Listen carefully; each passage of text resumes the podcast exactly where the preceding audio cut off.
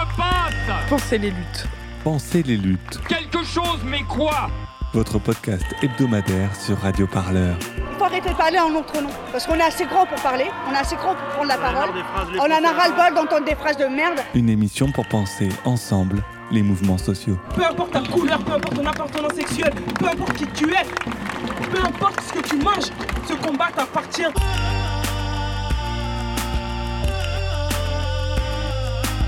Radio Parleur, le son de toutes les luttes. Je crois pas que ce mouvement il va s'arrêter de sitôt. On se quittera plus jamais quoi, c'est impossible. Bonjour à tous, vous écoutez Radio Parleur, vous écoutez un épisode de Penser les luttes, le live en direct de la manifestation parisienne contre la réforme des retraites. Nous sommes le mardi 31 janvier, il fait beau, nous sommes sous un abribus avenue des Gobelins. Et pour commencer cette émission, je voudrais donner la parole à mon camarade Maxime Sirvins.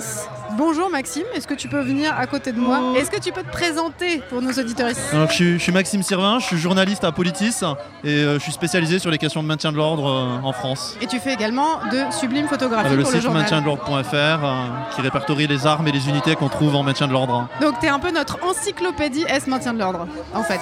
On peut dire ça, ouais. Est-ce que tu peux commencer peut-être par nous dire euh, deux mots du, du dispo d'aujourd'hui? Euh, Combien il y a de policiers qui sont mobilisés?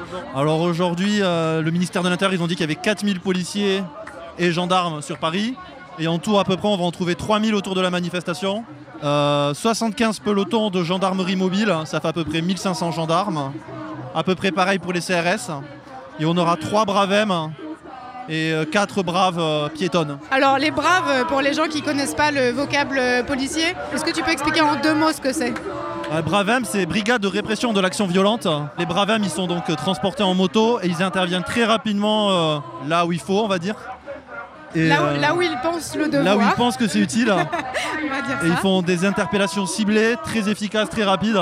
Et ils font surtout très peur parce qu'ils ont, on va dire, la matraque facile. Le dispo d'aujourd'hui, est-ce qu'il est plus important ou moins important que celui du 19 janvier? Le 19 janvier, il y avait à peu près 2500 agents. Et là, on est à 3000. Donc il y a à peu près 400 de différence, 400-500. Ce qui n'est pas énorme. Le cortège est un peu plus long. Ils attendent un peu plus de monde. C'est pas un chiffre euh, surprenant, un chiffre normal, habituel. Ce qu'on pouvait retrouver avec euh, l'allemand ou avec Delpech avant. Actuellement, c'est Laurent Nunez. Ah non, c'est Laurent Nunez. Voilà. Voilà. Et il n'y a pas de différence, contrairement à ce qu'on peut lire à droite et à gauche. C'est plutôt une continuité. Est-ce que tu peux nous faire un petit cours d'acronymes? Parce qu'en lisant tes articles fort bons dans Politis, il y a plusieurs acronymes qui sont pas forcément très simples à DOPC, retenir. Alors il y a DOPC, CRS. CSI et CRS. Pour, pour Alors, aider la- les auditoristes à la, reconnaître? la DOPC, c'est la direction de l'ordre public et de la circulation. C'est une sous-catégorie, on va dire, de la préfecture de police de Paris. Et, et c'est elle qui gère le maintien de l'ordre intramuros. Voilà. Donc euh, quand il y a une manifestation, c'est eux qui gèrent les Bravem, qui sont des unités de la DOPC. C'est eux aussi qui gèrent les CRS, les gendarmes mobiles, tout ça. Voilà. Ok. Et c'est la différence entre CSI et CRS, personne ne sait jamais. Alors déjà à Paris, il n'y a pas de CSI. Alors, Ce sont des CI, des compagnies d'intervention. Les compagnies d'intervention qui composent les Bravem, les Bravem ce sont des agents des compagnies d'intervention, sont des unités qui font du maintien de l'ordre et qui sont parisiennes. c'est spécial parisien. C'est que Paris. ouais. Les, euh, les CRS ne sont pas des unités parisiennes et ils sont stationnés un peu partout en France et ils interviennent dans d'autres villes que celles, de, celles où ils sont de base. Et comment est-ce qu'on les différencie? Alors les CRS vont avoir un casque noir avec une bande jaune, sauf pour la CRS 8 qui a un casque que noir. Les, euh, les compagnies d'intervention, ça sera un casque noir avec une bande bleue ou les casques de moto pour euh, les Bravem. Et après il y a les gendarmes mobiles, là c'est un casque bleu roi avec une petite flamme jaune. Et une dernière petite question avant de te laisser rejoindre euh, le cortège de tête pour faire ton travail de journaliste. Ton avis, disons, en, en- en quelques mots, sur l'évolution euh, du maintien de l'ordre ces, ces quelques dernières années. On va peut-être pas remonter euh, trop trop loin, c'est-à-dire on peut remonter jusqu'à la loi travail. En fait, depuis Mais aussi on regarde aussi les, les dispos de, main- de- de- de Depuis maintien la loi travail, il y a eu quatre préfets différents. Ouais. Et on voit qu'il n'y a pas eu d'énormes différences dans le traitement. A- je ne parle pas des gilets jaunes parce que c'est de l'émeute, c'est de l'insurrection vraiment euh, éparpillée. Donc il y a eu un usage des armes euh, excessif. pléthorique, on va dire. Vraiment, euh, voilà. Mais dans les manifestations, il y en a. hein. C'est moins, mais il y en a toujours. Il y en a toujours trop. Et euh, il y a une évolution, c'est une continuité en fait. Il n'y a pas de rupture quand il y a un préfet qui change. Il y, y a une évolution constante avec lacrymogène, grenades des encerclements, les LBD qui se font plus rares que pendant les Gilets jaunes, mais qui sont toujours là et qui n'étaient pas là pendant la loi travail. Donc qui sont quand même un peu plus utilisés. Mais sinon, euh, il n'y a pas vraiment de, de différence. C'est une, évolution. Et en fait, c'est qu'on s'habitue plutôt à, à la violence. euh, On s'est accoutumé en on fait s'est accoutumé euh, à la violence. à et- cette manière de faire du on maintien de plus, l'ordre, euh, c'est brutal. les, les premières fois qu'il y a eu des tirs de LBD à Paris, c'était euh, oh là C'était un là scandale, Et aujourd'hui, quand il n'y a pas de tirs de LBD, C'est on bizarre. se regarde et on fait Oh, c'est calme Alors que non Il y a les coups de matraque, il y a les lacrymogènes, il y a tout. Mais euh, on, on est tombé dans un délire, euh, malheureusement, de violence. Et on a été bouffé par ça. Pour l'instant, Nunez, on peut pas trop savoir parce qu'il n'a pas eu de mouvement très violent. Euh, on n'est pas euh, dans la réforme des retraites 2019 ou dans la sécurité globale où c'était quand même plus violent. Pour l'instant, les manifestations sont quand même relativement très calmes. Donc à voir. Mais pour moi, il n'y aura pas de rupture de la pseudo-doctrine allemande. Fondamental. Il y aura juste une continuité parce que le préfet, c'est pas lui qui décide. hein. Il y, a, euh, il y a tout un échelon Ouais. de commandement. Merci beaucoup, Voilà. Maxime. On est bon pour moi Je te laisse vaquer Je cours euh, au cortège de tête. Merci. Faites attention à vous et bisous. Ça marche. À tout à l'heure, Maxime. On va passer avec toute la team Parleur qui est mobilisée aujourd'hui pour vous faire vivre cette manifestation. Qui avons-nous? Tanguy Oudouard, Jérémy Baron, Pierre-Louis Collin, Dauphine Moreau, qui est en train actuellement de promener son micro euh, dans cette manif pour faire des petites interviews. Euh, vous pourrez retrouver ça sur notre compte Instagram Radio Parleur dès demain. Nina Qui va m'accompagner sur ce- cette première partie, euh, cette première partie de live.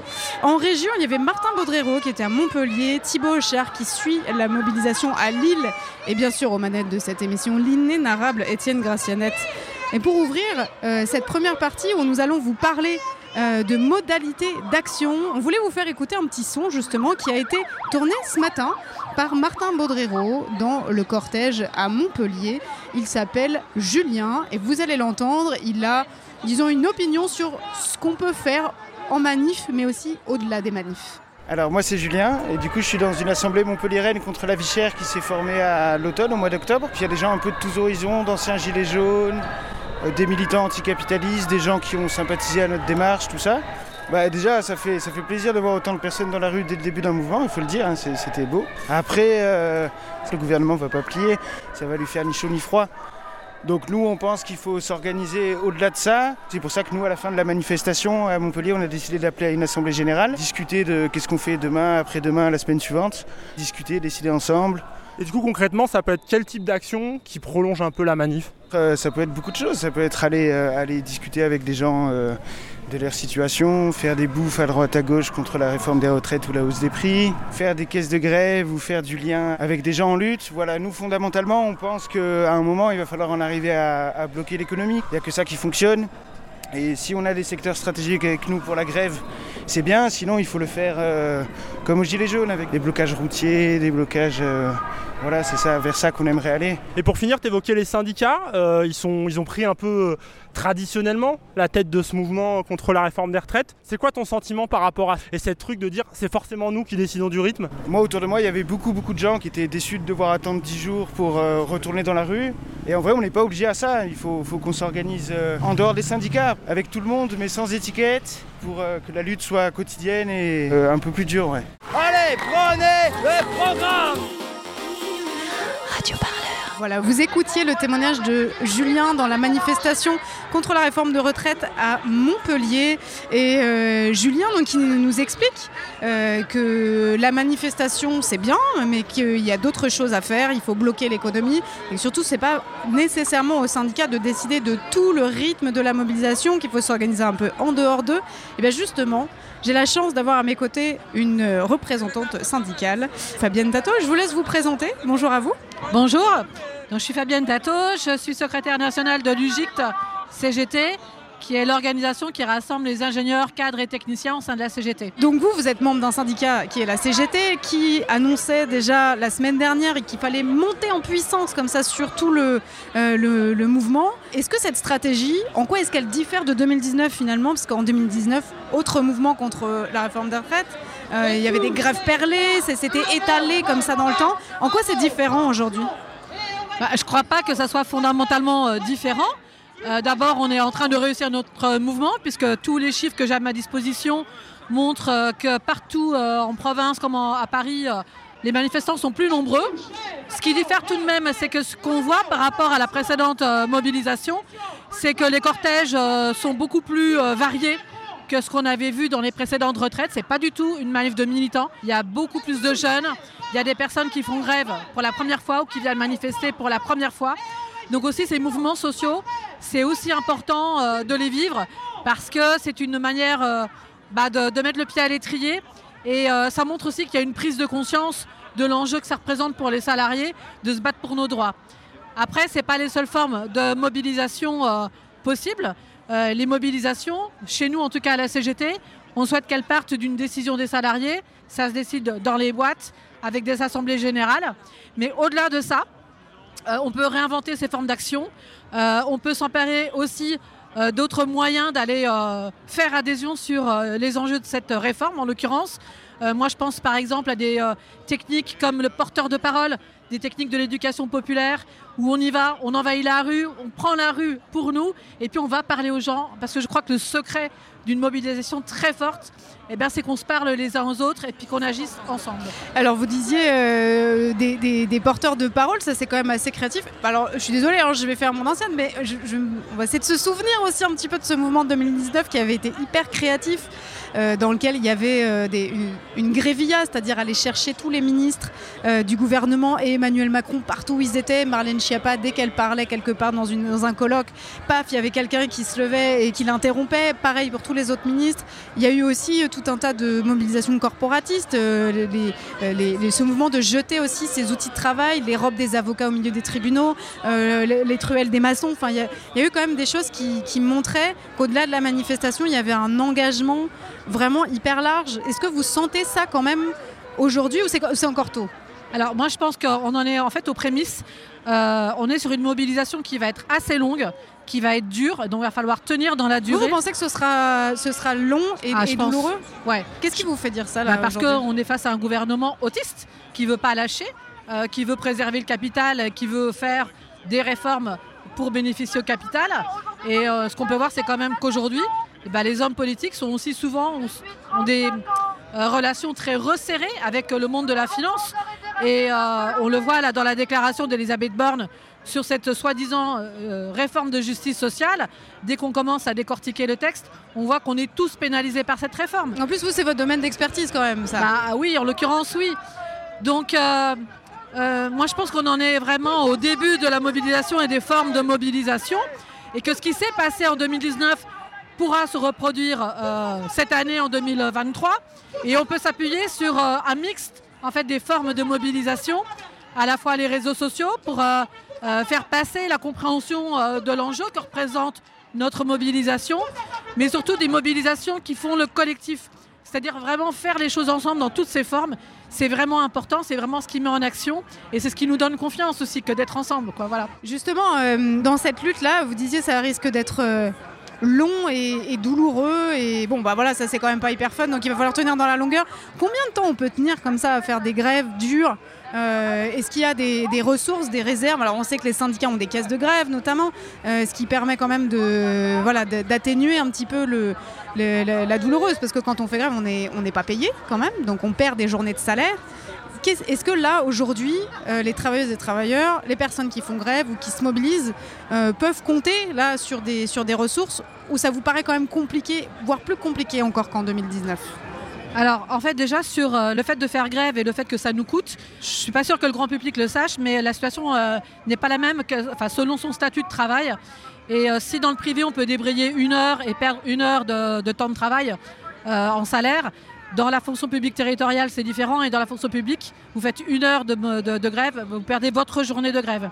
Donc c'est sûr qu'il y a des freins qui sont mis à la mobilisation par la grève, mais il y a aussi euh, euh, tout un système de solidarité qui se développe et puis des stratégies aussi qui peuvent être mises en place avec des grèves tournantes euh, de telle manière à pas toujours faire porter la grève sur les mêmes personnes et euh, Qu'on se passe le relais, quoi. Voilà, on se passe le relais, c'est c'est ça. C'est une course de fond et une course de relais.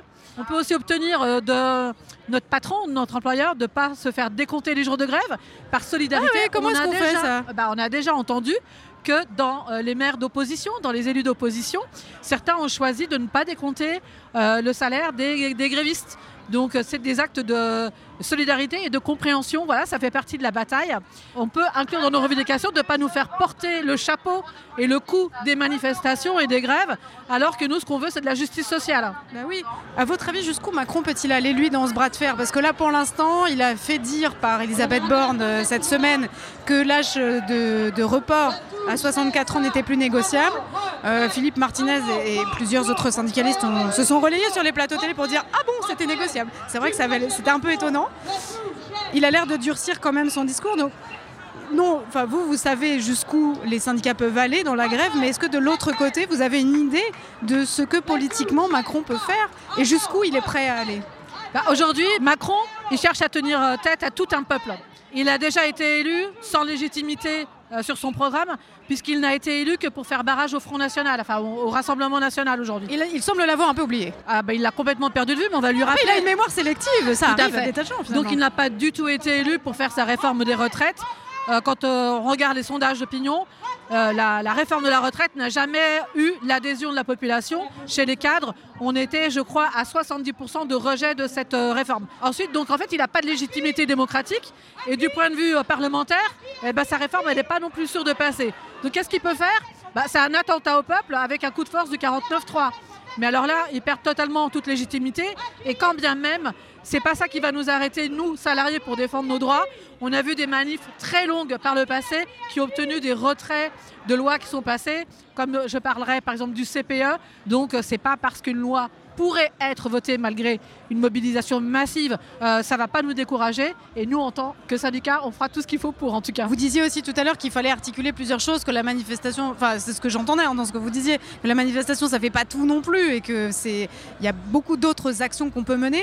Est-ce que la, la pétition qui a été lancée par l'intersyndicale, comment est-ce qu'elle vous semble peser là-dedans? Est-ce qu'une pétition, ça peut vraiment appuyer un mouvement dans la rue, puisque c'est quand même pas tout à fait le même niveau d'engagement, Euh, c'est un clic quoi, donc c'est quand même facile de balayer une pétition de la main en disant oui bon euh, c'est bien euh, confortablement assis dans son canapé on peut cliquer, ça n'est pas vraiment euh, un, voilà c'est pas forcément très crédible aux yeux du gouvernement en tout cas.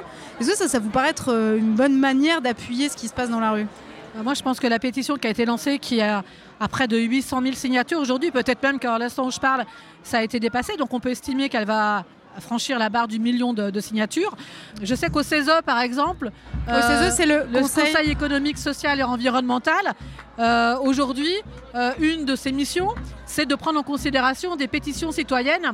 Euh, et donc, le CESE pourrait parfaitement prendre en compte cette euh, euh, commission et émettre un avis euh, au gouvernement sur le sujet de la réforme des retraites qui est porteuse d'énormément d'injustices sociales. Donc c'est euh, une petite pression supplémentaire parmi l'ensemble des pressions qui peuvent être mises sur le gouvernement. Ça peut être une grosse pression supplémentaire parce que je rappellerai la pétition qui avait été lancée contre euh, la privatisation d'ADP et qui a quand même fait capoter le, le projet. Alors une toute dernière question, après je, je vous promets, je, je- je vous laisse manifester. Euh, Enfin cela dit, ça n'avance pas beaucoup hein, autour de nous, c'est quand même assez euh, dense. assez dense et, et statique, donc ça va, on a un peu moins froid. Il y a une intersyndicale ce soir à 18h dans les locaux de FO. Est-ce que qu'est-ce que vous attendez vous de cette euh, intersyndicale sur la poursuite du mouvement? Est-ce que voilà vous vous avez à la CGT euh, un positionnement à porter dans cette intersyndicale là Eh bien, je pense qu'il faut continuer ce mouvement. Les gouvernements ne répondent qu'à des grèves qui sont dures et longues. Et donc, il faut se préparer à cette grève dure et longue. Mais c'est aussi des moments joyeux, festifs. Et puis, je rappelle qu'il y a de la solidarité entre les travailleurs. Et euh, donc, on aura les moyens de tenir comme on l'a déjà fait par le passé. Merci beaucoup, Fabienne Tato. vous. Êtes, euh, je rappelle, vous êtes secrétaire nationale de l'UGICT CGT, donc c'est euh, l'Union euh, générale des ingénieurs et cadres. Et techniciens. Merci beaucoup. Je vous laisse manifester et, encore merci d'avoir nous fait l'amitié de passer sur ce plateau. Et donc à mes côtés, euh, Nina, est-ce que euh, vous avez euh, un, un ou une personne qui veut venir raconter un petit peu son, son Oui. rapport à cette manif? J'ai un pompier derrière moi. Bonjour monsieur. Bonjour. Alors euh, bah, déjà comment vous vous appelez Alors je m'appelle Patrick Amandoera, Ok, et donc je vois que vous êtes pompier. ouais, euh, sapeur-pompier professionnel. Ouais. Super. Et euh, qu'est-ce que ça représente pour vous en tant que pompier d'être là aujourd'hui et comment on se mobilise quand on est pompier euh? Bah, ce que ça représente pour nous en fait, c'est qu'on essaye de faire entendre notre voix déjà, parce qu'on n'arrive pas toujours à se faire entendre. On a du mal aussi à se mobiliser. c'est pas trop dans notre ADN de se mobiliser et même d'être syndiqué et d'avoir des mouvements syndicaux et sociaux comme ça chez nous. On a toujours ce côté un peu paramilitaire qui reste ancré dans notre ADN, euh, ce qui fait que beaucoup de mes collègues euh, considèrent qu'ils n'ont pas à être syndiqués, que ça leur sert à rien, que c'est pas de leurs intérêts.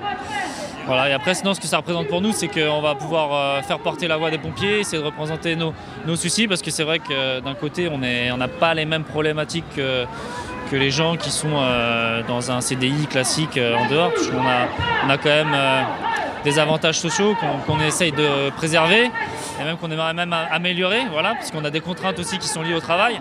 Ok, ça marche. Et euh, on se demandait, est-ce que vous seriez prêt euh, à ce que les transports, par exemple, soient bloqués pendant plusieurs jours consécutifs, euh, voire des semaines comme c'était en 2019 euh, Sur les premières retraites, ouais, la ouais. première euh, Il y a eu même de- des, de Macron, ouais. il y a eu des moments Ouais. où on pouvait plus du tout circuler dans Oui, Paris. il y avait Ouais. des bouchons. Il fallait Alors- se battre pour les Vélib, enfin c'était terrible. Moi, je suis assez mitigé sur ce point-là. Alors, c'est vrai que d'un côté, il y a l'efficacité du blocage. C'est vrai que ça, c'est indéniable, surtout quand on voit la SNCF, la RATP, on a pas mal d'expérience sur ça. Mais je pense que la première manifestation de- du 19 décembre, elle a montré aussi que l'adhésion des Français, c'était important, notamment pour les hommes politiques. Et euh, là, celle du 19 décembre, elle a quand même pas trop mal marché parce que les gens n'étaient pas bloqués. C'était en semaine et il n'y a pas eu de dégâts. Et du coup, il y a une adhésion euh, qu'on a vue dans les sondages de- des prochains jours qui ont suivi, là jusqu'à celle d'aujourd'hui, où les Français ont une sympathie aussi pour ce mouvement et euh, qui finissent par adhérer un peu plus. Donc je pense que c'est c'est une stratégie plus longue, mais qui finit par payer à long terme de ne pas bloquer le pays et ceux qui, qui veulent travailler. Quoi. Alors que celle qui, la stratégie de casser et bloquer tout de suite, je pense que c'est une stratégie qui va être payante très rapidement, mais qu'à long terme, elle finit par être, euh, être contre-productive, à mon sens. Est-ce que des, des- peut-être des actions plus euh, Robin des Bois, un peu comme euh, ce que fait EDF en Ouais, ce moment, ouais, euh, c'est-à-dire plus- rétablir la gratuité, couper le, couper le courant, mais, mais de manière ciblée, c'est-à-dire pas au service public. Ça permet aussi au mouvement social d'être mieux vu, peut-être. Oui, c'est ça. Moi, je pense qu'il faut surtout aller chercher l'adhérence des Français, là, le maximum, pour pouvoir porter ce, bah, cette euh, colère quoi, et arrêter ce projet de, projet de loi sur la réforme des retraites. Eh ben, merci beaucoup d'être venu. Et puis la prochaine fois que les pompiers font un mouvement, appelez Radio Parleur et nous on viendra. Bonne manif. Et merci à toi Nina. On va passer peut-être le micro à la prochaine personne. Bonjour, à vous. Bah, peut-être vous pouvez commencer par vous présenter. Je m'appelle Leïla et euh, j'ai 13 ans, je suis en quatrième au collège. Et alors pourquoi tu es là aujourd'hui? Euh, Depuis petite, je viens manifester avec mon père. Waouh, ok. Donc euh, j'ai l'habitude.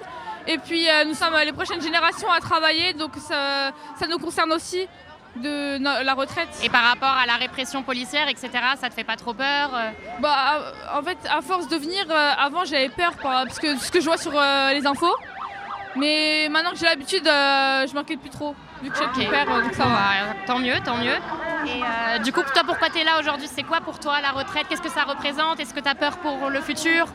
Bah, j'ai un peu peur parce que quand nous travaillons, euh, bah, on a forcément, forcément on atteint un âge où on n'en veut plus, on veut plus travailler. Donc on devrait euh, laisser le choix aux personnes s'ils veulent continuer à travailler ou pas. Puisqu'une obligation jusqu'à 67 ans, c'est c'est beaucoup quoi. Est-ce que toi ça t'inquiète justement euh, que tes parents soient obligés de travailler comme ça très longtemps euh, sans pouvoir profiter Est-ce que voilà par rapport à ce que toi tu connais d'eux, je sais pas ce qu'ils font comme métier s'ils ont des métiers mé- pénibles ou pas, mais est-ce que toi ça t'inquiète pour eux autant que ça peut t'inquiéter pour ton futur à toi?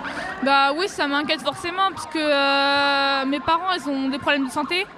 Donc euh, travailler euh, jusqu'à vraiment vieux, ce serait compliqué pour eux. Donc il faudrait qu'ils puissent s'arrêter avant et prendre un petit peu de temps pour eux quoi. Oui, voilà, qu'ils profitent encore un peu de la vie euh, après le travail. Est-ce que euh, toi tu sais déjà un petit peu ce que tu as envie de faire comme travail et comment est-ce que tu as envie de le faire? Ou c'est déjà c'est encore un peu tôt et tu y réfléchis? J'aimerais suivre un peu la même trace que mon père, faire du droit.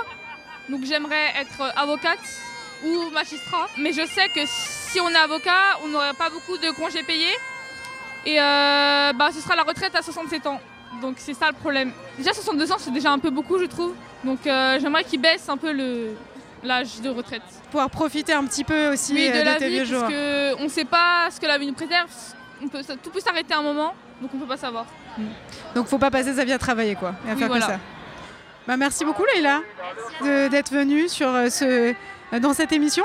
Et est-ce que tu peux passer le micro à celui qui n'a plus 13 ans, enfin qui les a eus il y a bien longtemps, euh, et qui est à côté de toi et euh, qui va poursuivre un peu euh, l'interview Merci à toi, bonne manif. Bonjour. Bonjour, bonjour. Alors, est-ce que tu peux te présenter? On va se tutoyer parce qu'on va pas faire semblant qu'on se connaît pas. Voilà, en fait, on se connaît très bien. Alors, Nina ne te Non, il y connaît a pas. une Donc, les- demi-impartialité. Les deux, les auditoristes ne te connaissent pas, mais moi, je te connais depuis un autre mouvement social de 2009, celui de la Sorbonne euh, contre l'autonomie des universités. Donc, je sais que tu es un habitué des manifs et des mobilisations, mais dis-nous en plus, comment tu t'appelles et qu'est-ce que tu fais dans la vie Euh, je m'appelle Paul Louis et je suis assistant parlementaire. Voilà, voilà à quoi ça mène euh, d'être militant, finalement. La première question, ce serait euh, pourquoi euh, tu es là aujourd'hui? Est-ce que tu étais là le 19 euh, Eh ben oui, on est là pour ça évidemment. Aujourd'hui, la mère des batailles, les retraites, parce qu'on touche effectivement au, cœur d'une mécanique sociale qui est essentielle dans la protection euh, de toutes et tous. Et donc, euh, on réforme de plus pour faire travailler les gens plus longtemps, pour être, euh, enfin, augmenter la productivité française, etc. Sur des arguments fallacieux. Euh, on a un système qui est pas du tout en crise. donc, il y a les mensonges, il y a le mépris. Donc, on, on se trompe pas aujourd'hui en voyant que il y avait plus, on va dire 2 millions de personnes la dernière fois, et aujourd'hui, je pense qu'il y en aura encore plus aujourd'hui, et ça va continuer. Les gens sont vraiment motivés, et il faut absolument faire tomber euh, cette contre-réforme euh, indigne. Ok, donc du coup, tous les moyens seraient bons?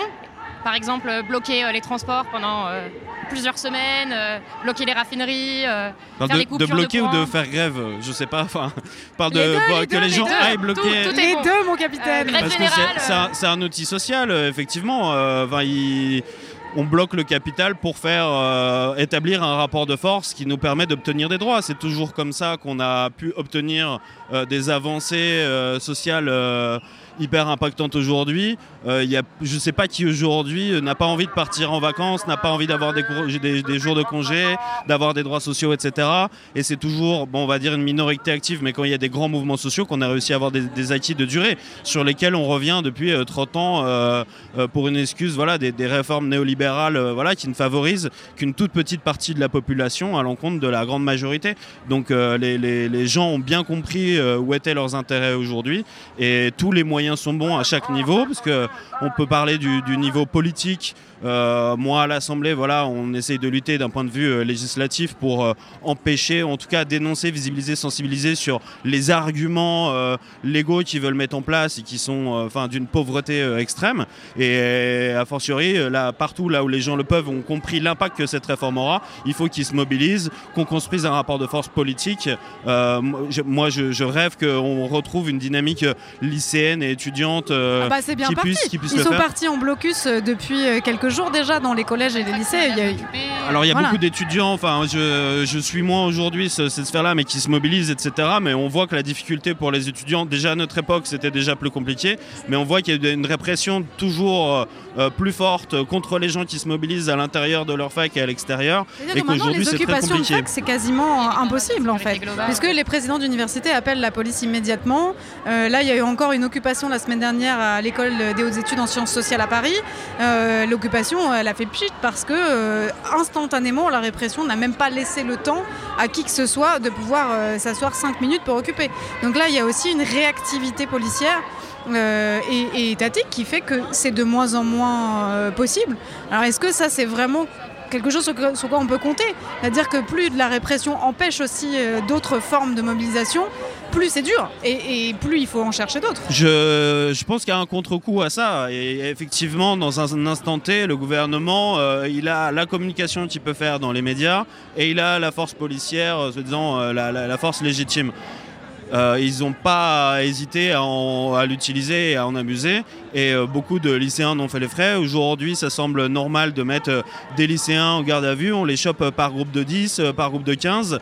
Et on va les faire passer plus de 24 heures en garde à vue pour les impressionner, leur faire du mal, etc. psychologiquement. Là aujourd'hui, quand tu regardes ce qu'il y a un peu autour de toi et les chiffres des mobilisations, est-ce que tu penses que les gens ont dépassé leur peur justement en se disant là, peu importe la répression, il faut quand même être là ou alors est-ce que les gens ont juste oublié ce que c'était que les manifs parce que ça fait trois ans, le Covid, tout ça, euh, c'était un peu derrière nous? Ben voilà, comment est-ce que tu interprètes ce retour vraiment en force de la manif et du fait qu'il y ait autant de monde? Alors, je pense pas que les gens aient malheureusement arrêté d'avoir peur. Après, il faut retrouver aussi la logique d'avoir euh, un encadrement euh, d'une autoprotection euh, suffisante dans les manifs pour pouvoir avec des services d'ordre, avec des gens attentifs, etc. Avoir euh, entre guillemets une certaine discipline pour que les choses ne partent pas forcément euh, à volo et surtout que ce soit pas la police qui contrôle nos manifestations, que ce soit nous qui auto-organisation les manifestations. On voit qu'aujourd'hui avec l'internat syndical, c'est quand même un cadre dans lequel on peut venir euh, manifester effectivement de façon sereine, en espérant voilà le rapport de force quand il est établi, bah, c'est beaucoup plus dur pour la police de, réprimer. Et effectivement, il y a aussi une torpeur dans laquelle là on est sorti. Euh, les, gens sont fatigués, on sort du Covid, on sort voilà, période de la session. Il y a, il y a beaucoup de, facteurs cocktails qui font que les gens aujourd'hui, ils, ne voient pas d'autre solution en tout cas que de venir manifester pacifiquement pour euh, réclamer leurs droits, conserver leurs droits, même euh, j'espère aller plus loin. Enfin, on veut nous faire mourir au travail aujourd'hui. Enfin, en tout cas, pas la classe bourgeoise, mais la classe la plus pauvre, la plus fragile, elle, elle va mourir au travail. Voilà. Donc c'est, et comme évidemment la plus nombreuse, elle comprend clairement où sont ses intérêts. Donc euh, aujourd'hui, il faut faire front, il faut retrouver aussi des bonnes habitudes de manifestation, il faut euh, accepter toutes les formes de, de manifestation. Mais on peut aujourd'hui gagner et il ne faut pas avoir peur de la police parce que la police sert à nous faire peur. Donc si on a déjà compris ça, c'est une avancée. Alors moi j'ai une dernière question pour toi avant de te laisser manifester, euh, puisque euh, tu disais tu es assistant parlementaire, donc là euh, dans l'Assemblée la bataille se prépare. Actuellement le projet de loi est en, discussion à la Commission des affaires sociales, et donc elle arrive à l'Assemblée la semaine prochaine. Alors dans l'opposition, comment ça se passe? Vous êtes prêts au combat et prête Comment ça se passe là, la préparation de cette bataille à l'Assemblée? Alors, euh, nous, on est assez confiants, enfin moi, d'un point de vue personnel, je suis assez confiant que ce sera très compliqué pour le gouvernement d'amener euh, cette réforme au bout parce que la colère sociale est très très forte et tout le monde est mobilisé sur tous les terrains. Évidemment, les parlementaires de gauche de la NUPES sont euh, particulièrement mobilisés sur cette question depuis un moment. On sait qu'elle va arriver, on savait qu'elle qu allait tomber. Euh, actuellement, la stratégie, c'est vraiment d'amener du, fond, de faire une opposition à tous les niveaux et de montrer euh, les contradictions internes du discours, euh, du discours macroniste. On voit qu'effectivement, du côté LR, le vernis craque un petit peu, du côté Modem aussi, parce que évidemment, c'est des élus et qu'ils voient dans leur circonscription que euh, ben, c'est compliqué d'être élu si jamais euh, ils votent en faveur de cette réforme. Donc euh, on, verra les votes. On suppose de toute manière que par maintenant habitude de 49.3, le gouvernement, s'ils voient qu'ils vont perdre au vote, ils la feront passer en 49.3 assez rapidement.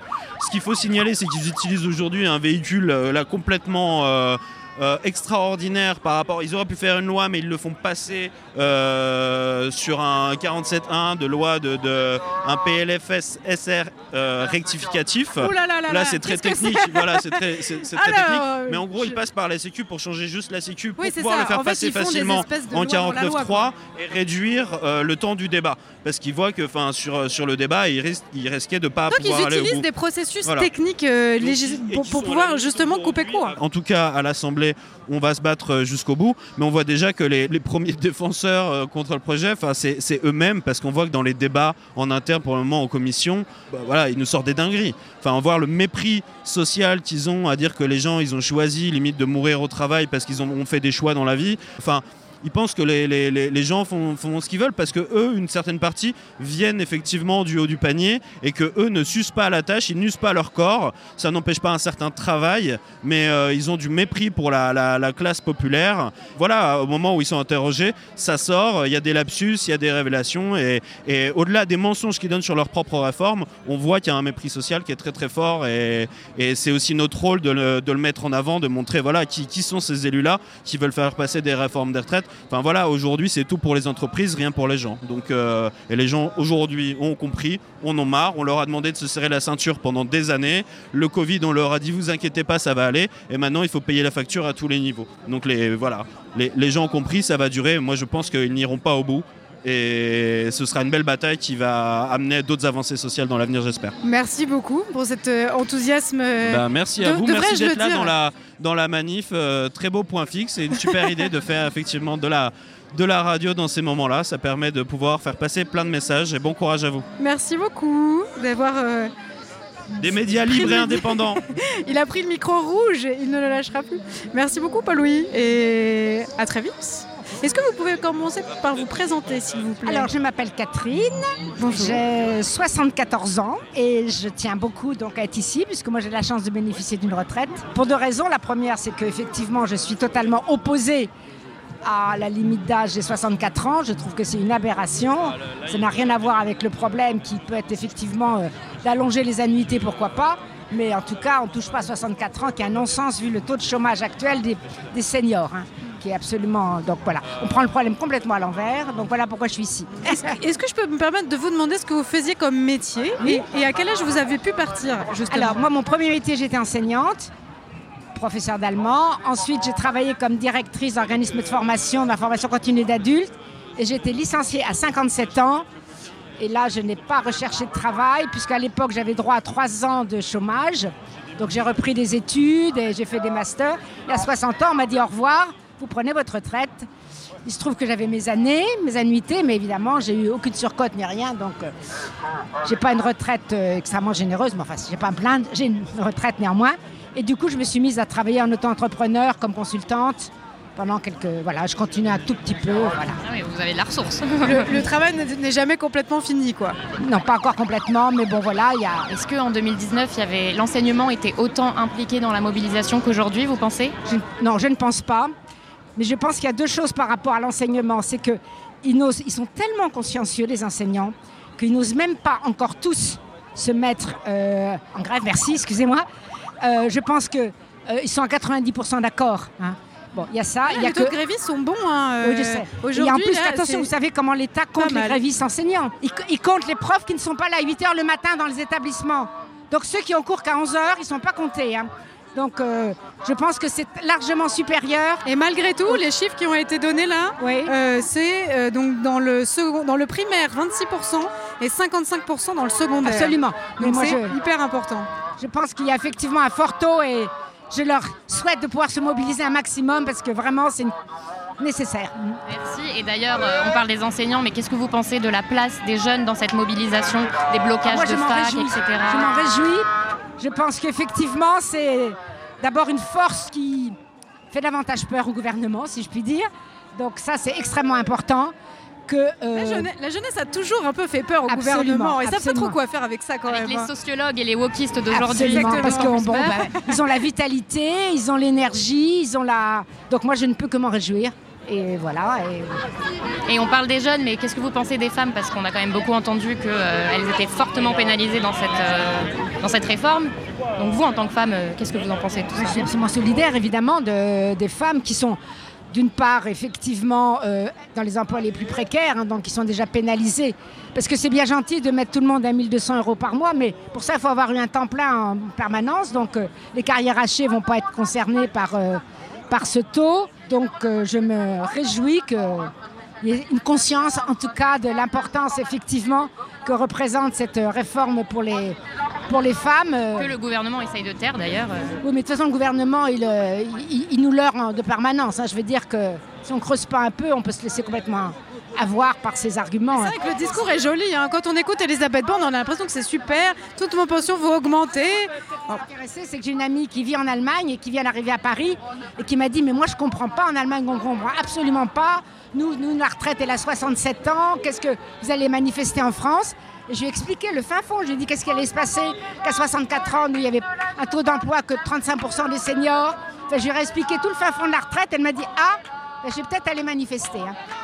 Non, mais c'est extrêmement important de voir comment à l'étranger c'est mal perçu, parce qu'évidemment, on met en avant c'est soit des 64 ans, sans comprendre, nous, ce que ça sous-tend et ce que, ce que effectivement, ça cache euh, de, parce qu'il y a une- d'inégalité et d'injustice. Il y a une espèce d'idée un peu, un peu, euh, voilà, un peu fictive comme ça que les Françaises et les Français n'aimeraient pas travailler, n'aimeraient pas le travail. Et se plaignent tout le temps et font tout le temps grève, etc. Mais effectivement, les seniors euh, qui sont en entreprise sont euh, pas très bien traités. Euh, et c'est très difficile de retrouver un travail. Enfin, à partir de 50 ans, globalement, il y a beaucoup d'études qui montrent qu'on est de moins en moins employable et puis que, bon, globalement, c'est c'est- c'est quand même un peu, c'est quand même un peu ennuyeux d'être. On est un peu périmé, quoi. Voilà, c'est quand même Elle pas très agréable. une autre question, elle, elle n'en revient pas de- des, des salaires en France. hein. En Allemagne, les métiers de l'enseignement, la médecine, etc., est beaucoup, beaucoup mieux payé. Donc il y a aussi un problème à cause aussi du. Je veux dire que les retraites, elles sont aussi victimes du fait des bas salaires. Euh, je veux dire, si déjà on augmentait la- les, les salaires, on augmenterait de, de fait les retraites. hein. Bah, c'est ça, c'est qu'il y a quand Donc, même euh, aussi a- toute cette histoire autour du fait que prolonger, faire partir les gens plus tard, euh, s'ils n'ont pas de travail, ça ne fera pas rentrer d'argent dans les caisses. Et donc, du coup, le problème Il suffirait d'employer 30% de plus de seniors, on n'aurait aucun problème. Peut-être sur les, sur les modalités un petit peu de ce, ce mouvement. Euh, parce que là, aujourd'hui, il y a beaucoup de monde en manifestation. On n'a pas encore les chiffres à l'heure qu'il est. On les aura à 17h. Il est un peu tôt. Euh, mais néanmoins, il y a quand même beaucoup de monde dans la rue. Est-ce que pour vous, faire des grandes manifestations comme ça, comme euh, aujourd'hui et comme le 19, le 19 janvier, ça suffit? Ou est-ce qu'il faut aller faire un peu d'autres- choses, se mobiliser autrement? Enfin voilà, comment vous, vous voyez ça? C'est très complexe aujourd'hui, dans la mesure où justement les gens ne peuvent pas se permettre de faire grève, vu que les fins de mois sont impossibles en ce moment. Peut-être les manifestations le, le- le samedi, est-ce que ce serait quelque chose qui pourrait euh, permettre à plus de gens de, de venir? En tout cas, ce qui est intéressant, c'est de, de maintenir la pression sans pour autant qu'il y ait de débordements et que ce- ça reste acceptable par l'ensemble de la population. Alors, moi j'ai toujours imaginé un truc, mais ça c'est complètement fou dans ma tête. Allez-y, on est là pour J'ai toujours rêver aussi. imaginé qu'un jour, on devrait avoir un slogan, un jour, à telle heure, dans toute la France entière, là où on est, on sort dans la rue et on s'assied. Enfin voilà ce que j'imagine. Moi, c'est des genres de, de- Mais je suis un peu fofolle. Hein. Mais c'est bien, c'est une boîte des à idées. d'événements comme ça que- qui, moi, me plairait beaucoup. Ouais. Voilà ce que je peux vous dire. Eh ben, merci beaucoup rien. euh, répondu à toutes, ces, à toutes ces questions. Il fait super beau, les gens sont ravis, beaucoup de joie autour de nous. Le cortège est très fourni, euh, syndicalement parlant, beaucoup de ballons euh, syndicaux autour de nous, mais aussi des gens qui sont euh, sur les trottoirs, qui ont leur propre banderole, leur propre pancarte, beaucoup de jeunes. Enfin voilà, ce cortège est très beau et donc on va vous en reparler dans deux ou trois minutes. Euh, le temps de faire une petite pause et on revient sur Radio Parleur. Pensez les luttes, votre podcast hebdomadaire sur Radio Parleur. Pour penser ensemble les mouvements sociaux. Euh, Radio Parleur au-delà de cette réforme, euh, cette réforme qui est euh, assez, disons, contestée, on va dire. Ce mouvement est donc contre la réforme. Eh bien, qu'est-ce qu'on peut imaginer pour C'est-à-dire, quelle retraite voulons-nous vraiment Quel rapport au travail Quel rapport aussi à la vieillesse Euh, Nos confrères et sœurs de Politis, dont nous partageons le stand euh, cet après-midi, publiaient d'ailleurs dans leur numéro euh, 1741 de janvier des témoignages de jeunes gens euh, sous la plume d'Hugo Boursier. Et ces jeunes témoignaient de la précarité dans laquelle ils étaient pour eux euh, et elles, qui travaillent dans des métiers donc pénibles, en 3-8 souvent, euh, avec un épuisement professionnel aussi régulièrement, des burn-out à même pas 30 ans, eh bien il se trouve que le sondage que Politis a commandé à l'IFOP, parmi cette catégorie de jeunes, euh, place un- un- une envie, on va dire, ou un souhait de voir revenir l'âge de la retraite à 60 ans. Ils sont 74% à le souhaiter, ce qui veut dire quand même que la jeunesse aujourd'hui, en tout cas celle qui travaille, aspire à une autre retraite. C'est-à-dire on n'est même pas sur 62 ans comme actuellement, mais on est encore sur un autre âge de départ à la retraite pour pouvoir profiter un peu de ces euh, vieux jours ou de son troisième âge euh, un peu fringant. Alors, on avait décidé de commencer euh, ce plateau avec un mot d'Agnès Rousseau, la directrice de Politis, mais en fait on a attrapé quelqu'un dans cette manif et il est là, il s'appelle Nicolas Framont. Alors Jérémy Baron m'accompagne dans ce live. Là, dans ce- cette, cette émission, donc, Penser les luttes, spéciale euh, manifestation, on en est au point où on se demande, très bien c'est un mouvement contre, qu'est-ce qu'on peut imaginer pour Euh, Donc Nicolas Framont, est-ce que tu peux te présenter déjà pour celles et ceux qui ne te connaissent pas, c'est-à-dire qui n'ont pas écouté ton entretien sur Radio Parleur, c'est un scandale. Eh ben, Nicolas Framont, je suis rédacteur en chef de Frustration Magazine, qui est un magazine en ligne et un peu papier, euh, qui est un magazine anticapitaliste pour le grand public. Et Est-ce que vous avez déjà écrit, alors sur la question des retraites, oui, c'est sûr, euh, vous avez publié beaucoup d'articles très intéressants d'ailleurs, mais juste sur cette question-là, c'est-à-dire de quoi est-ce qu'on rêve, à quoi est-ce qu'on pense Oui. Euh, Et qu'est-ce qu'on peut penser d'autre que juste de travailler jusqu'à la mort, globalement Oui, alors les moments où on défend la sécurité sociale, parce que ce qu'on fait en ce moment, ça permet de réfléchir à ça serait quoi la sécurité sociale si on reprenait le pouvoir dessus? Et euh, c'est à ça qu'il faut penser pour moi, c'est-à-dire. euh, Alors un- pourquoi la sécurité sociale? Parce que c'est vrai que c'est pas forcément clair de pourquoi retraite et sécu Oui, sont oui. deux sujets qui sont connexes en fait. Parce que euh, le système de retraite, il est intégré dans ce qu'on appelle la sécurité sociale, hein, qui comporte l'assurance retraite et l'assurance maladie notamment. Et c'est un système, la sécurité sociale, qui a un conquis social de nos, de nos anciens, qui est résultat du rapport de force entre les classes laborieuses et la bourgeoisie. Et donc reprendre en main le système de retraite, c'est reprendre en main la sécurité sociale. Et donc c'est se demander comment on peut aller plus loin, c'est-à-dire ce financement collectif de notre économie, comment on peut en prendre plus Parce qu'eux, ils veulent nous en prendre de plus en plus. Et comment on reprend le dessus donc par exemple, on peut voir qu'il y a des solutions de financement. Quand on se penche sur les solutions de financement pour montrer qu'ils ont tort, on peut voir qu'il y a des tas de leviers pour financer mieux la sécurité sociale et pour étendre la Sécu à d'autres services. Par exemple, on pourrait imaginer, hein, c'est un projet euh, dont on parle de plus en plus, la sécurité sociale de l'alimentation. C'est qu'une partie de notre alimentation, eh ben, ça soit euh, comme pour l'assurance maladie, on rembourse vos médicaments, ben, on rembourse votre alimentation par Oui, exemple. c'est ça, un sujet qui est porté notamment par euh, le syndicat euh, Solidaire et Laura Petersel et- qui a coécrit un livre sur le sujet qui a été publié euh, l'année dernière. Et il y a d'ailleurs un entretien sur Radio Parleur de euh, Laura Petersel, fort intéressant sur la sécurité sociale de l'alimentation. Mais je passe la parole à Jérémy. Non, peut-être savoir euh, comment on finance euh, du coup cette sécurité sociale. Vous l'avez dit, on a, il faut trouver des alternatives. Quelles sont les vôtres, euh, Nicolas Nous, on a tendance qu'il faut reprendre euh, le financement à la source. C'est-à-dire que euh, historiquement, la sécurité sociale est financée sur les cotisations sociales. C'est-à-dire que notre travail produit des richesses. Et parmi ces richesses, on dégage des cotisations pour s'assurer collectivement face aux risques de la vie et se proposer des services collectivement. Actuellement, la part de cotisation, elle fait que diminuer. Et la part de dividendes qui est produite par nos salaires, elle, elle fait qu'augmenter. Donc l'idée, c'est de reprendre la part qui est donnée aux dividendes, aux actionnaires, pour les redonner aux cotisations, alors à la fois aux salaires directs qu'on a nous et puis aux cotisations, pour financer ce système collectif qui est euh, sans doute une des entreprises les plus performantes euh, que la France ait jamais connue, la sécurité sociale. Ça existe euh, depuis les années euh, 40, euh, ça remplit de multiples services, c'est un énorme budget encore plus gros que celui d'État, c'est hyper efficace.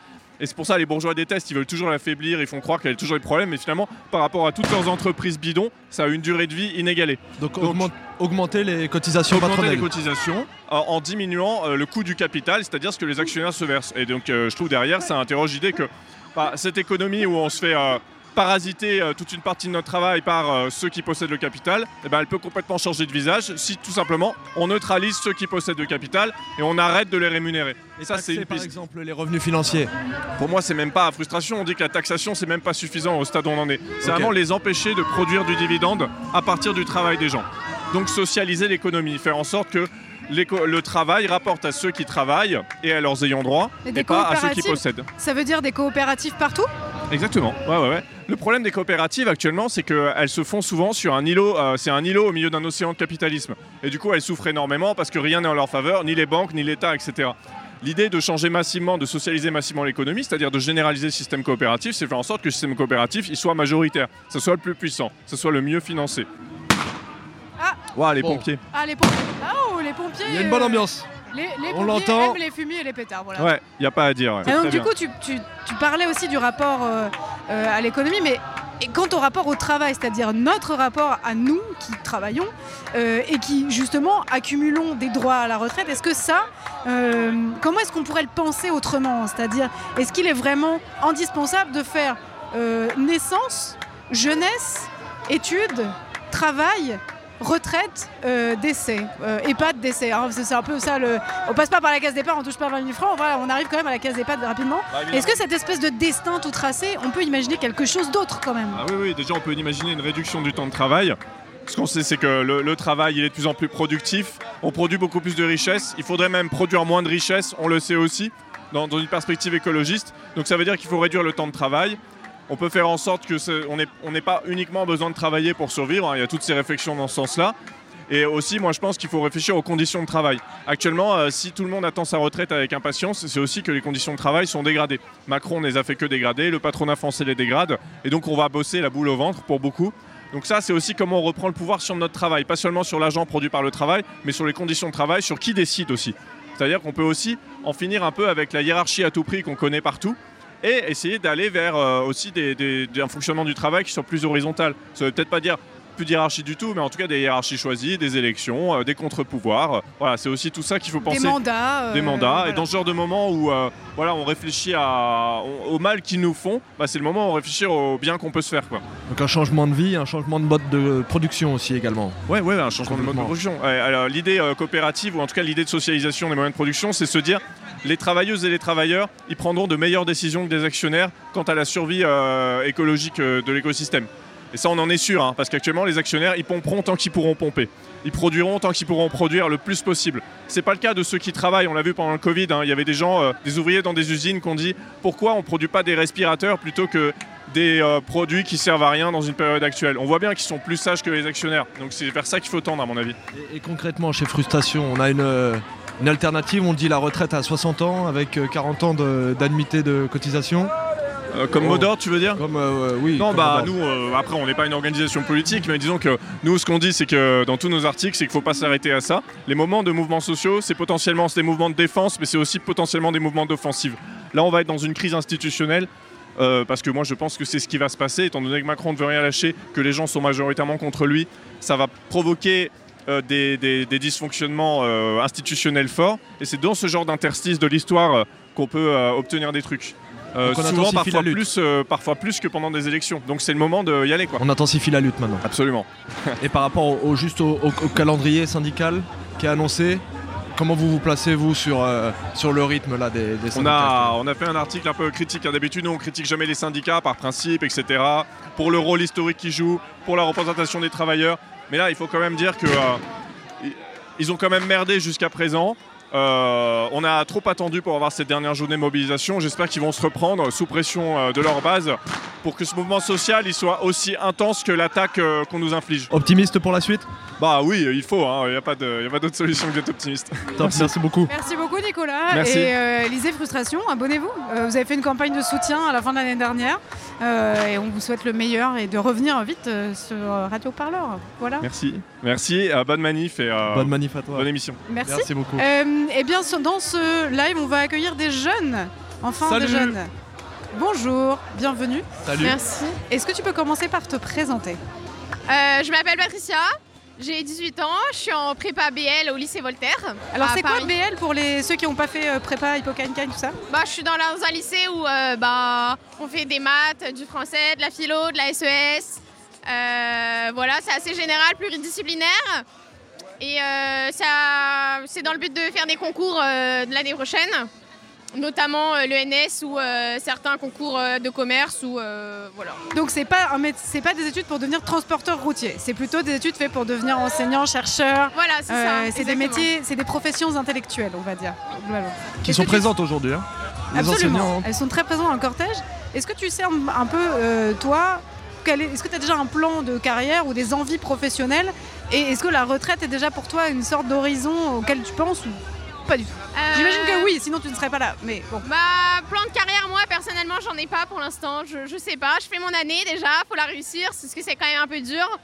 Je ferai l'année d'après, je tenterai les concours. On verra après, euh, on verra après ce que j'ai, ce que j'ai pas. Il y a quelques écoles d'ingénieurs où l'ENS, bah, si je suis acceptée, c'est pas mal hein, l'ENS quand même. En plus, les profs nous l'ont bien dit, c'est avantageux parce que là, on commence à cotiser à l'ENS, donc il y a quand même des avantages. Oui, voilà. L'école normale supérieure, on est effectivement rémunéré et donc on cotise pendant ces années de formation. Exactement. C'est un des seuls secteurs publics où ça se passe comme ça. d'ailleurs la demande de beaucoup de politiques de comptabiliser les années d'études pour le coup Oui, ce dans les cotisations. ce serait bien, ouais. Parce que quand nous, on aura la soixantaine, bah, sûrement la retraite, vu les conditions actuelles, elle sera encore décalée. Donc, euh, franchement, bah, nous, on est en colère, c'est ce qu'on a dit, on n'est pas content. Tu penses que par exemple si aujourd'hui on passe la retraite à 64 ans, dans 10-20 ans pour notre génération ça sera 70 ans sans problème euh, si ça passe aussi facilement Bah, 64 ans déjà, moi, je vois mon père, euh, il en a 62, il est à la retraite parce qu'il a eu, euh, il a eu un souci hum, de santé, du coup, il est allé en retraite plus tôt.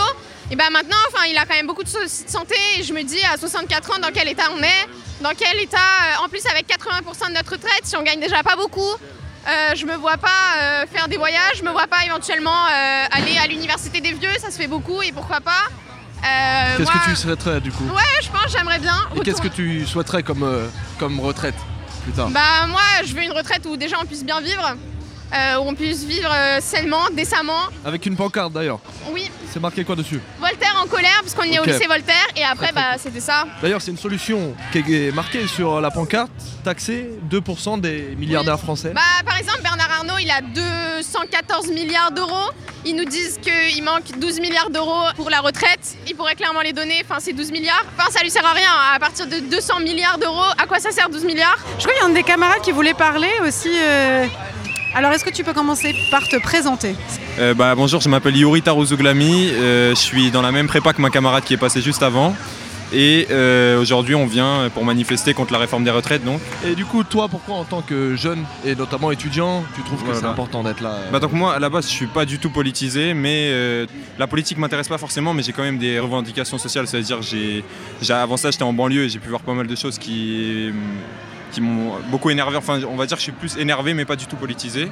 Est-ce que vous parliez avant ce mouvement de votre retraite? Est-ce que même vous y pensiez? Moi, j'y pensais via ma mère, parce que donc, euh, ma mère est prof et euh, elle euh, s'inquiète énormément. euh, Enfin, elle se voit pas du tout continuer à travailler euh, jusqu'à la, la retraite actuelle. Et entre nous, on en parlait parce que comme on est une prépa avec des sciences sociales, des choses comme ça, il y a beaucoup de gens qui euh, aiment la, enfin, qui parlent politique, etc. Si t'es là aujourd'hui, c'est pour tes aînés du coup. Si tu milites aujourd'hui, ok. Bon, après, on pense aussi à soi un petit peu. Évidemment, voilà, quand évidemment. Quand tu penses à toi, Ouais. comment est-ce que tu imagines, en tout cas, quelle, quelle vie à la fois de travail et après le Ouais. travail tu, tu aimerais avoir Dans un monde parfait, Moi, j'ai dans envie- un monde idéal? Moi, du coup, je fais des études. euh, on- du coup, on fait, de la- on fait une prépa. Moi, personnellement, je la fais pas pour. euh, moi, je la fais pour avoir euh, un bon un niveau de vie, enfin, avoir un bon métier, mais surtout un métier qui m'intéresse. que- Ça ait du sens. Voilà, que ça ait du métier. sens parce que je pense que là, on se retrouve à devoir travailler pendant des périodes qui sont euh, immensément longues. Donc, c'est hyper important que le travail qu'on fait ait du sens. Mais du coup, c'est quand même. euh, tu as dit quelque chose sur lequel j'aimerais rebondir. Tu as dit, mais on passe énormément de temps de notre vie au travail. Mais est-ce que ça, c'est quelque chose avec lequel tu es OK et qui te semble normal de passer le plus clair de sa vie à travailler Ou, c'est quand même quelque chose sur lequel bah, ça, pose des questions quand même Ça pose énormément de questions, euh, surtout qu'on a donc en, via nos études, on fait de la philosophie, on a fait tout un chapitre sur le travail. Et euh, ça veut dire, euh, parfois dans, le gouvernement, on a l'impression que les gens n'ont pas fait d'études, euh, ne sont pas au courant de ces problématiques-là, qui se retrouvent à n'avoir aucune considération pour l'humain dans le travail finalement. C'est-à-dire qu'il y, a des- il y a des travaux qui, qui sont euh, pas du tout euh, épanouissants, euh, c'est impossible. Il y a de- tout ce qu'on appelle les métiers pénibles, Voilà, le fait de ramasser les ordures, le fait Voilà, de devoir curer les. Mais même les- juste avoir un- un- Voilà. un- des horaires fixes, même si c'est un métier qui est épanouissant, qui, est- qui nous plaît, avoir des horaires fixes, être, avoir un patron, avoir des. Il y a un moment dans la vie, on, on en a marre quoi. On- Et Merci beaucoup, Merci beaucoup. en tout cas, d'avoir fait un peu euh, l'effort.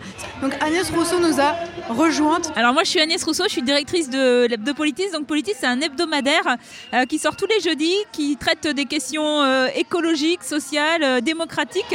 Et comment est-ce que justement vous avez traité de cette question des retraites depuis le début du mouvement? Alors avant tout on fait notre travail de journaliste, on va à la rencontre des gens, on va à la rencontre de ceux qui sont les plus impactés par cette réforme de retraite, en particulier euh, euh, les personnes, les seniors par exemple qui euh, peinent à, avoir un emploi jusqu'à euh, 62, 64, 60, euh, 65 ans. Euh, on va aussi à la rencontre des femmes. C'est les femmes qui vont être euh, les premières victimes de cette nouvelle réforme des retraites. Et puis Politis a une grande tradition d'engagement, donc on, on mène aussi euh, campagne, on mène aussi bataille parce que euh, euh, c'est pour nous une réforme qui n'est pas juste et on le dit. Et donc on a lancé par exemple un appel des artistes et chercheurs. Dans le numéro euh, voilà. 1741 de janvier. C'est ça, tout à fait.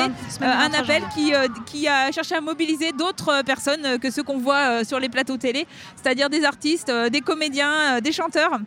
euh, des chercheurs qui, euh, à un moment donné, ont pris position dans les colonnes de Politis contre, contre cette réforme. Il y a moi un sondage qui m'avait marqué et qui pour le coup parle aussi de l'avenir de nos retraites, c'est ce 68% des Français françaises. Oui, alors du coup, on a lancé un sondage en fait euh, avec l'IFOP. Euh, c'est pas dans la culture de politique de lancer des sondages, mais là, ça nous semblait important parce qu'il y a beaucoup de chiffres qui circulent et on voulait montrer à un moment donné que euh, les Français sont pas hostiles aux réformes parce que c'est un peu l'argument euh, du gouvernement euh, euh, et de, ma- de Monsieur Macron de dire euh, les Français sont hostiles, il faut, euh, il faut faire du changement, ils sont hostiles au changement. Et nous, on a montré justement que 68% des Français sont pour une réforme, mais pour une réforme de l'âge euh, du départ à la retraite à 60 ans. Ils sont pas du tout hostiles à des réformes, ils ont juste envie d'avoir des réformes qui vont dans un sens de progrès social euh, et pas dans un sens de régression sociale comme cette réforme-là. Ce qui veut dire aussi que, euh, en tant que média indépendant, euh, non seulement vous couvrez ce qui se passe à l'Assemblée nationale, donc vous couvrez en fait tous les aspects du combat. Ben, tout est intéressant en fait. Le suivi parlementaire, évidemment, c'est notre travail de suivre ce qui se passe à l'Assemblée nationale en ce moment et ce qui se passera au Sénat ensuite. Euh, on a aussi évidemment ce qui se passe du côté des syndicats, les analyses successives qui sont faites. Par exemple, euh, le rapport d'impact qui est sorti, euh, la totalité de- des analyses qui sont produites par le Conseil d'analyse des retraites, enfin tout ce qui est produit aujourd'hui d'analyse de rapports, euh, on essaye aussi de, les décortiquer. Et puis ce qui se passe dans les manifestations, on est aussi présent. Par exemple, il y a des collègues journalistes aujourd'hui qui sont présents dans des manifestations dans différents endroits de France pour justement sentir un peu ce qui se passe aujourd'hui en termes de mobilisation. Et on fait des, articles et des reportages sur euh, la situation. Notamment là par exemple cette semaine va sortir un article sur euh, euh, les salariés ubérisés qui travaillent jusqu'à 60 ans, 62 ans qui, parce qu'ils n'arrivent plus justement à, être salariés, ben, enchaînent les petits boulots à une période où ils pourraient partir à la retraite si on était dans un système un peu plus progressiste et qui sont obligés justement à 62 ans, 64 ans d'enchaîner les petits boulots ubérisés pour justement boucler leur fin de mois ou pour espérer toucher une retraite plus tard. Et donc, un dernier petit mot avant qu'on fasse un petit décrochage en tête de cortège. Euh, est-ce que, quel est le prochain numéro de politique? Qu'est-ce qu'on y lit? Alors dans le prochain numéro de politique, ça va évidemment. Vous êtes en bouclage là. Oui, c'est ça, on est en bouclage aujourd'hui. C'est ça, tout à fait. Alors euh, là, évidemment, on va parler des retraites, on va parler justement de ce, que je disais tout à l'heure des salariés ubérisés, on va parler de la question des femmes. Euh, et puis on va parler d'un- d'un- d'une autre problématique. Alors c'est un peu plus lié au maintien de l'ordre, c'est pas complètement déconnecté des mouvements sociaux, Ah, mais c'est la question des préfets et comment euh, euh, comment ils sont aujourd'hui devenus les jouets de Emmanuel Macron. Donc voilà, donc c'est un article, enfin c'est un- une enquête de Nadia Sweeney euh, que vous pouvez lire et qui fera la couve du prochain numéro de Politique. Super. Merci beaucoup, Agnès. Euh, on va Merci poser vous, le, merci le micro. votre invitation. car, euh, Alexis Corbière euh, tourne autour du plateau. Bonjour, ça va? Bah, ça va. Euh, C'est une belle journée. On a, on a un peu mal au mollet là quand même, enfin, c'est tout. Parce qu'on fait de la radio debout. Voilà, nous on fait de la radio debout. C'est peut-être un détail pour vous, mais pour toi, ça veut dire beaucoup. Ah, ça veut C'est dire énormément. C'est comme ça que Radio Parleur est né d'ailleurs dans Radio Debout, mais c'était il y a longtemps. Bref, Euh, on parle aujourd'hui là euh, de ce mouvement qui est un mouvement contre la réforme euh, voulue par Emmanuel Macron et porté par Elisabeth Borne, mais qui est en fait peut-être pourrait se transformer en un mouvement pour. En tout cas, c'est ce que la France Insoumise essaye de faire, parce que vous avez proposé un contre-projet de réforme des retraites. Et ça, euh, ça nous intéresse beaucoup et on voudrait un peu en parler avec vous. Que vous nous racontiez un petit peu pourquoi vous avez proposé ce projet et en quoi il consiste exactement.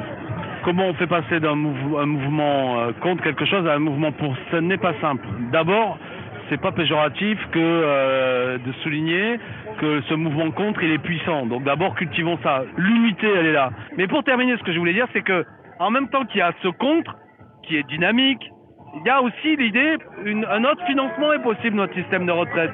Parce que le problème de la retraite, c'est pas seulement de pas subir deux ans de plus, c'est que d'ores et déjà, actuellement, à l'heure où on parle, la retraite, elle est souvent trop faible, elle arrive trop tard. Et la retraite à 60 ans, pas quelque chose d'inatteignable. Alors justement, moi j'avais lu ça dans la proposition de la FI, donc revenir à un âge de départ à 60 ans, euh, aller chercher, euh, donc c'est un projet qui coûterait en, euh, 55 milliards, et donc vous faites aussi des Là, on le, on chiffre à financement. 32, mais ouais. Ah, vous le alors c'est 32, moi j'avais lu 55, mais si c'est 32, Ouais. bon, on est quand même sur des, sur des volumes importants, et donc vous fait. proposez aussi des solutions pour aller chercher euh, l'argent, et donc aller chercher de l'argent aussi euh, dans des exonérations de cotisations qui ont été... Alors pourquoi est-ce que ces exonérations ont, ont été euh, appliquées Est-ce que c'est des cadeaux fiscaux? Est-ce que c'est aussi le résultat de ces dernières années? On a fait trop de cadeaux aux entreprises, euh, entre Ah ouais. guillemets, hein, voilà. Ou est-ce que c'est... euh, il faut tout simplement aller chercher l'argent en taxant les produits tu financiers, sais, etc. Parce que c'est deux pistes un peu différentes quand même. Je disais l'autre jour, je sais pas si vous avez suivi, Gérald Darmanin, il nous a accusé d'être la gauche, paresse et bobo. Moi, je leur ai répondu l'autre jour en commission, eux, la droite, vis-à-vis du patronat, ouais, mais eux, vis-à-vis du patronat, c'est la, la droite caresse et cadeau. Ils caressent depuis des années le patronat. Ils croient qu'en exonérant nombre de cotisations, ça ils disent des charges entre l'autre, c'est des cotisations à des organismes, que ça va produire de l'emploi, c'est pas vrai. Ou ça n'a pas été, euh, ça a coûté fort cher pour très peu d'emplois.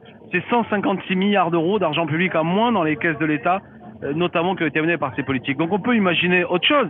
Euh, évidemment, euh, en revenant à des systèmes de cotisation tels que c'était par le passé. Mais je dis pas qu'il faut faire basculer la France dans la Corée du Nord, encore que je connais même pas la fiscalité de la Corée du Nord, mais dans je ne sais trop quel pays liberticide.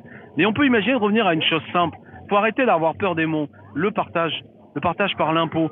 C'est, bien le partage par l'impôt. Et, et vous, qu'est-ce que vous souhaitez là pour les prochaines semaines à venir au niveau de la mobilisation?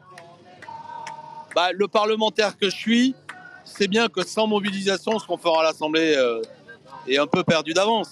C'est euh, la mobilisation populaire qui va donner le ton, mais à l'inverse, ce que nous ferons aussi à l'Assemblée nourrira la mobilisation populaire par les bagarres, parce qu'on peut les mettre minoritaires sur des choses, etc. Donc il y a une articulation, là, il y a un couple mobilisation euh, parlementaire qui est important. Moi, ce que je demande, c'est qu'on continue à rester mobilisé. Aujourd'hui, ça a l'air d'être un immense succès, et je fais confiance à l'intersyndicale pour donner des, des échéances futures. Je pense qu'on peut gagner.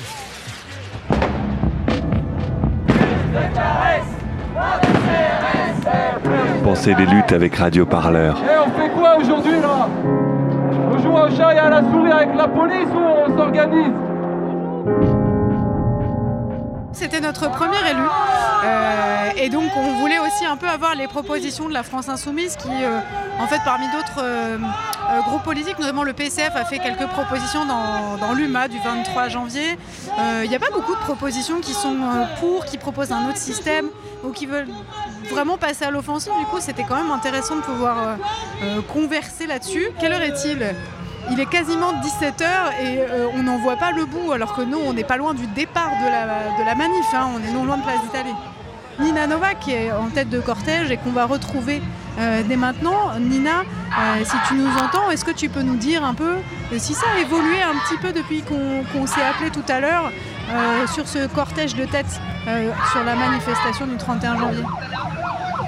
Ça a bien évolué euh, en quelques minutes. Là, juste en face de moi, on vient de mettre feu à une poubelle. Euh, les forces de l'ordre sont bien présentes. Elles ont chargé euh, à plusieurs reprises. On a également vu des manifestantes qui essayaient de monter un barrage avec des barrières.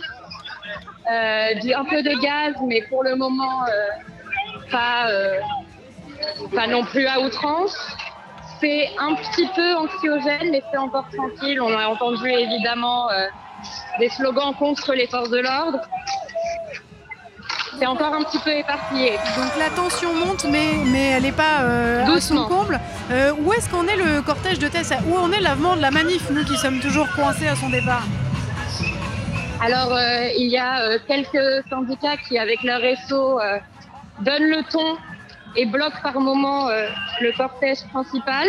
Du coup, il y a le cortège de tête qui avance euh, pas à la même cadence. Et euh, le cortège continue malgré tout d'avancer malgré les forces de l'ordre qui sont présentes dans les rues perpendiculaires, qui nous suivent à une cadence plus lente. Mais alors, est-ce que vous êtes, vous êtes proche de l'arrivée, c'est-à-dire place Vauban, ou est-ce que vous êtes encore un peu loin de cette, de, sur le parcours? On a dépassé place Montparnasse, mais on voit encore euh, très loin le bout de la, du grand boulevard. Et il y a encore énormément de monde. euh, pour le moment, on, peine à voir l'horizon. D'accord, donc cette euh, manifestation est quand même très loin d'être arrivée. Merci beaucoup Nina. Faites attention à vous, évidemment. Et puis on se retrouve, on va se retrouver après cette, cette manifestation. Je pense qu'on va pouvoir refermer ce live gentiment pendant que les jeunes écolos, avec, ils ont quand même une sono assez efficace. Et leur sono est monté sur un vélo parce que c'est des écolos et c'est quand même la base.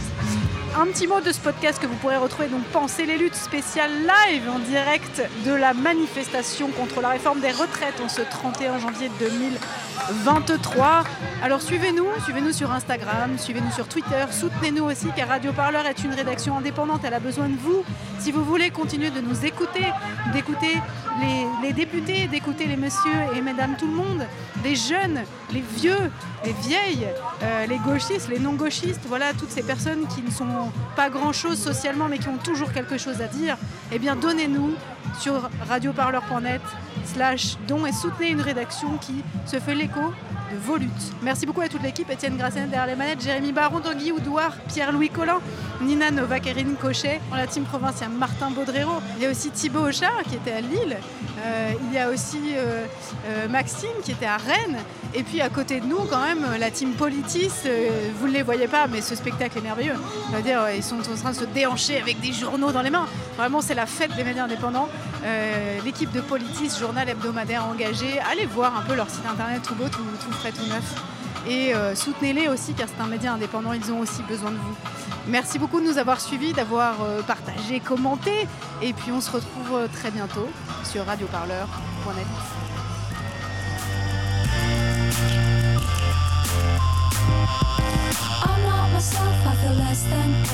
What we have is not what seems.